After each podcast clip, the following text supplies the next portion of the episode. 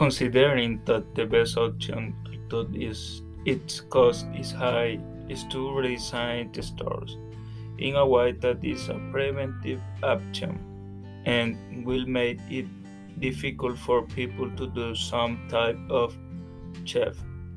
Likewise, considering that a curative measure is necessary, having security guards would be very adequate.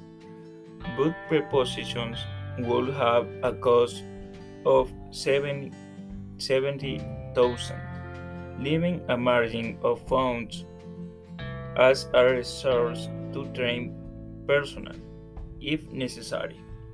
All this within the budget mm, and taking into account as two main options of action the redesign of stores and hiring security guards. It is also appropriate to consider that it will depend of the context of each store. Certain measures might be better than others. Thank you.